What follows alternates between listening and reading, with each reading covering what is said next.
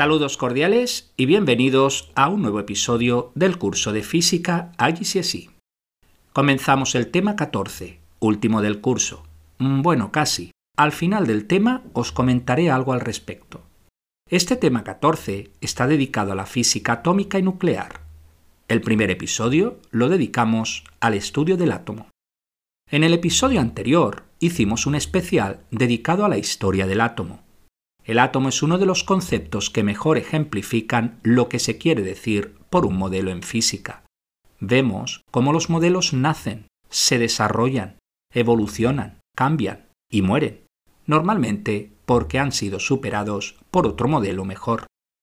De todos estos modelos, es bueno recordar los modelos de Thomson, Rutherford y Bohr, pues se relacionan unos con otros y de hecho están muy próximos en el tiempo.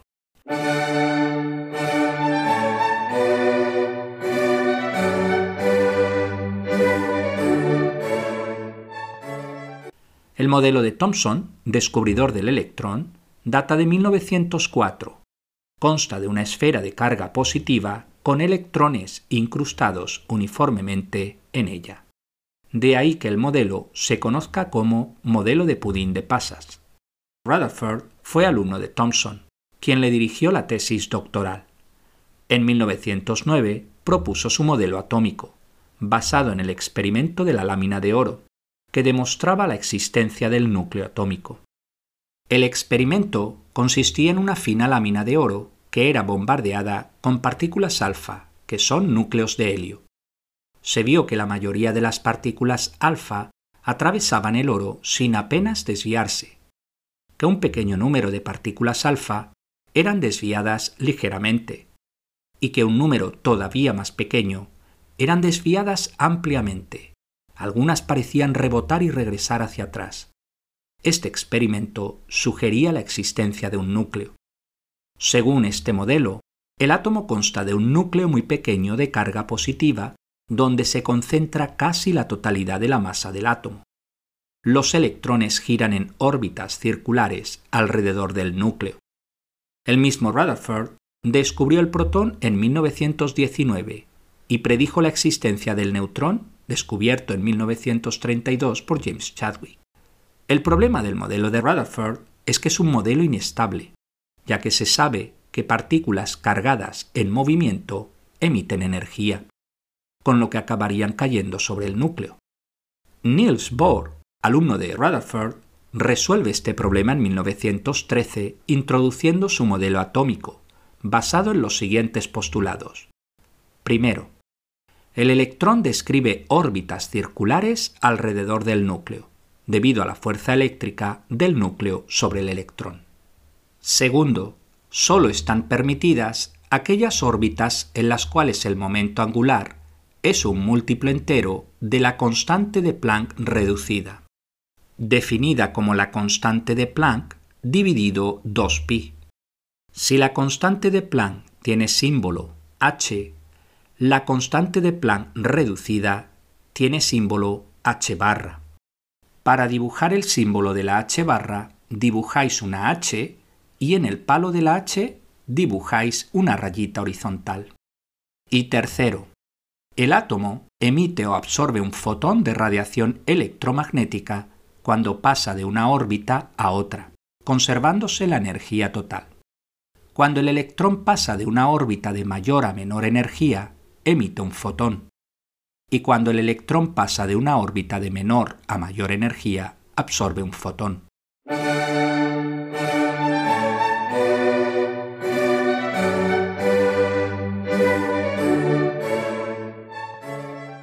Con este modelo nos imaginamos el átomo con un núcleo pequeñito que consta de protones y neutrones.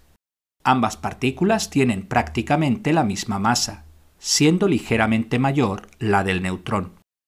El protón tiene carga positiva y el neutrón tiene carga neutra, como indica su nombre.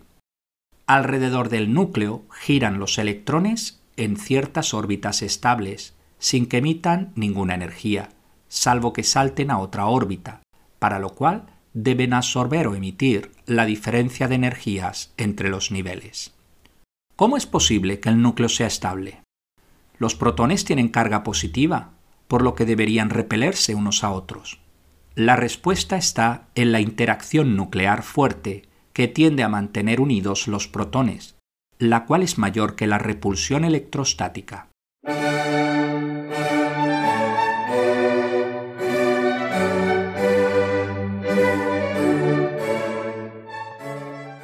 Ahora que conocemos con detalle el modelo atómico de Bohr, que es suficiente en el bachillerato, vamos a ver las propiedades de las tres partículas subatómicas.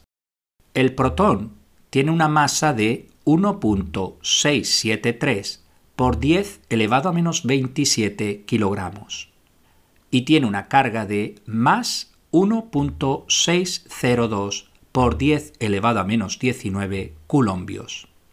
El neutrón tiene una masa de 1.675 por 10 elevado a menos 27 kilogramos y tiene una carga de 0 coulombios. El electrón tiene una masa de 9.109 por 10 elevado a menos 31 kilogramos y tiene una carga de menos 1.602 por 10 elevado a menos 19 coulombios. Fijaros que el protón y el neutrón tienen prácticamente la misma masa, no igual, y precisamente la diferencia es importante, pues es capaz de explicar por qué un neutrón libre se desintegra en un protón, un electrón y un antineutrino electrónico en unos 15 minutos. Fijaros también la diferencia de masas con el electrón. El neutrón tiene unas 1839 veces la masa del electrón y el protón tiene unas 1836 veces la masa del electrón.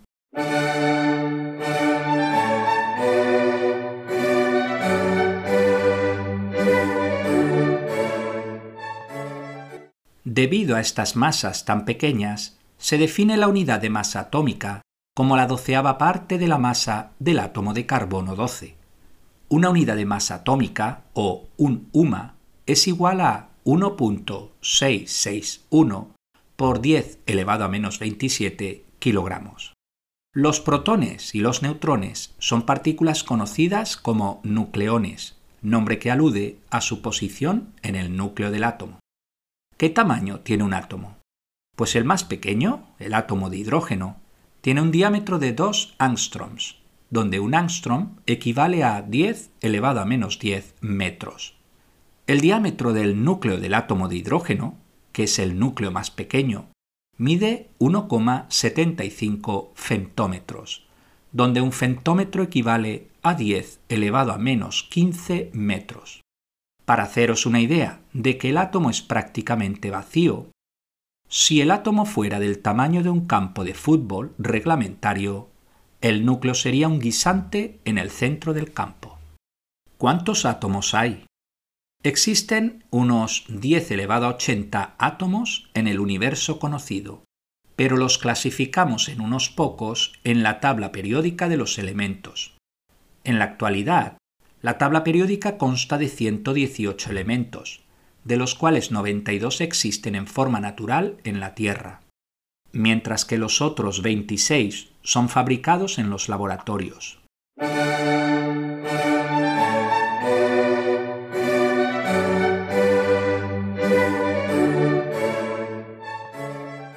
Un elemento queda definido por su número atómico y su número de masa.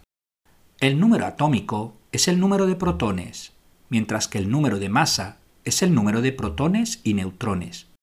El número de masa es, por tanto, el número de nucleones.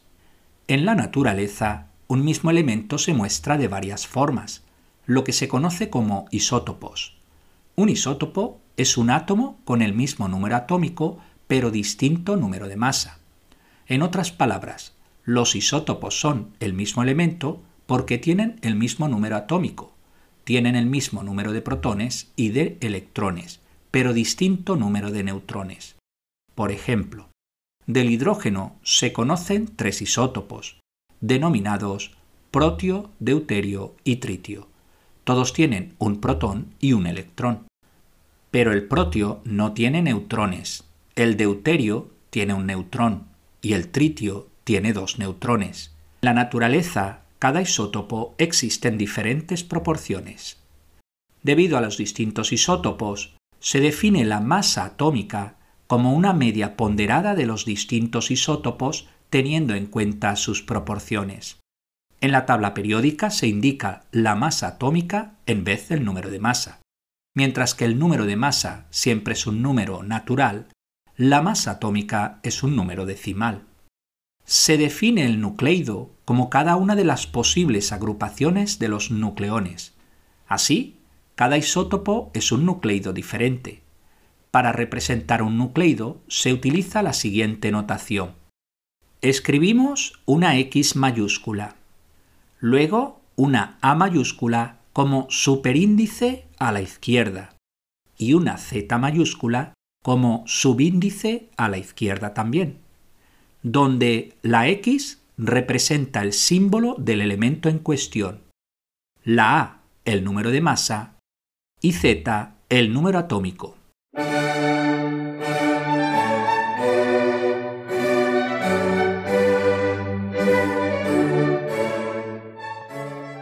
Fijaros que hace 2500 años, cuando se introdujo la idea de átomo, este era indivisible. Pero ya a fines del siglo XIX se descubrió que el átomo tenía una cierta estructura interna. Sabemos que el átomo contiene electrones, protones y neutrones. Pero, ¿son estos indivisibles? En otras palabras, ¿son partículas fundamentales? La respuesta es no. Hoy día tenemos un modelo, conocido como modelo estándar, que explica con bastante satisfacción la estructura última de la materia y del universo. Según el modelo estándar, hay 17 partículas fundamentales, 6 quarks, 6 leptones, 4 bosones gauge responsables de la transmisión de las fuerzas y el bosón de Higgs, responsable de las masas de las partículas. Se trata, como he dicho, de un modelo y no de una teoría, ya que todavía tiene varias preguntas abiertas. De ahí que hay intentos de ir más allá de dicho modelo, como por ejemplo el modelo estándar mínimamente supersimétrico o la teoría de cuerdas. El protón y el neutrón están formados por tres quarks cada uno. Concretamente, el protón está formado por dos quarks up y un quark down, y el neutrón por dos quarks down y un quark up. El electrón se considera partícula fundamental. Os preguntaréis dónde se investigan y descubren dichas partículas. La respuesta está en los aceleradores de partículas, cuyos dos más famosos del mundo son el CERN entre Suiza y Francia y el Fermilab en Batavia, Illinois, Estados Unidos. A grosso modo, un acelerador de partículas acelera una partícula, como indica su nombre, a velocidades muy grandes próximas a la velocidad de la luz. Luego se envía otra partícula en sentido contrario hasta que chocan. El choque provoca que dichas partículas se rompan en sus partículas más fundamentales, las cuales se detectan y se analizan sus propiedades como la masa y la carga.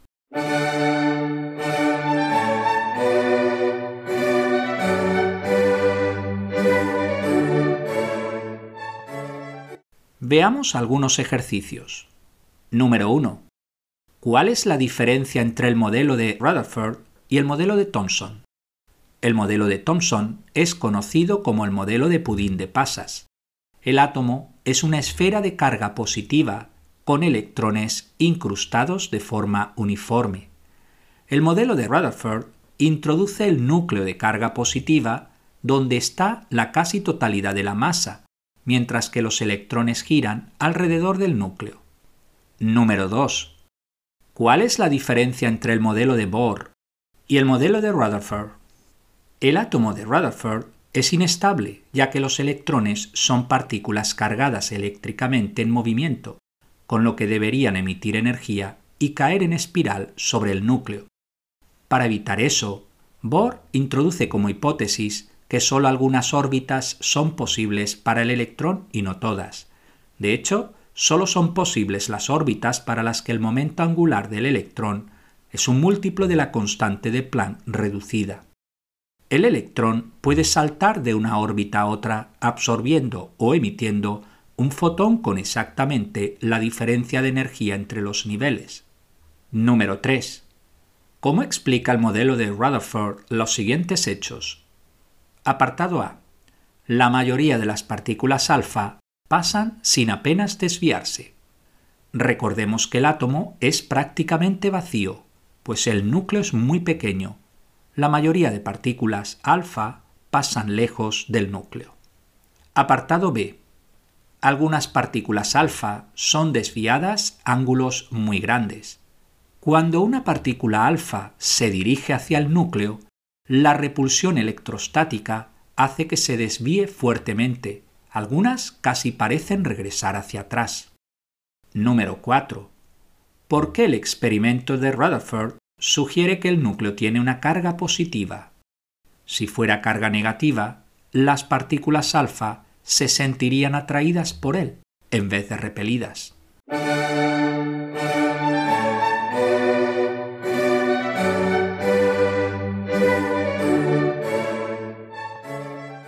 Número 5. Un átomo contiene electrones, protones y neutrones. ¿Cuál de estas partículas? Apartado A. Están fuera del núcleo. Los electrones. Apartado B no tienen carga. Los neutrones. Apartado C. Tienen carga negativa. Los electrones. Apartado D. Son nucleones. Los protones y los neutrones. Apartado E. Son mucho más ligeras que las otras. Los electrones. Apartado F. Tienen carga positiva. Los protones. Apartado G tienen casi la misma masa, los protones y los neutrones. Apartado H. Su número es igual al número atómico, los protones. Apartado I. En un átomo neutro, su número coincide, los protones y los electrones. Ejercicio número 6. Un átomo de aluminio tiene número atómico 13 y número de masa 27 cuántos protones, electrones y neutrones tiene. 13 protones, 13 electrones y 14 neutrones. Número 7. El cloro, de número atómico 17, es una mezcla de dos isótopos con números de masa 35 y 37. ¿Cuál es la diferencia entre los dos tipos de átomos? El cloro 35 escrito Cl-35, tiene 17 protones, 17 electrones y 18 neutrones, mientras que el cloro 37, escrito Cl-37, tiene 17 protones, 17 electrones y 20 neutrones. Ejercicio número 8. El nitrógeno 14 se escribe en forma simbólica como n mayúscula y a la izquierda un superíndice 14 y un subíndice 7. ¿Cómo se escriben los siguientes nucleidos? Apartado A. Carbono 12. C. Superíndice a la izquierda 12. Subíndice a la izquierda 6. Apartado B. Oxígeno 16. O mayúscula, superíndice a la izquierda 16, subíndice a la izquierda 8. Apartado C, radio 226, R mayúscula, A minúscula. Superíndice a la izquierda 226, subíndice a la izquierda 88. Ejercicio número 9. El átomo X tiene 6 electrones y número de masa 12. El átomo I tiene 6 electrones y número de masa 14. El átomo Z tiene 7 neutrones y número de masa 14. Identifica los elementos X, Y y Z. X es el carbono 12, Y es el carbono 14 y Z es el nitrógeno 14. Pues hasta aquí el episodio de hoy. Muchas gracias por vuestra atención y hasta el próximo día.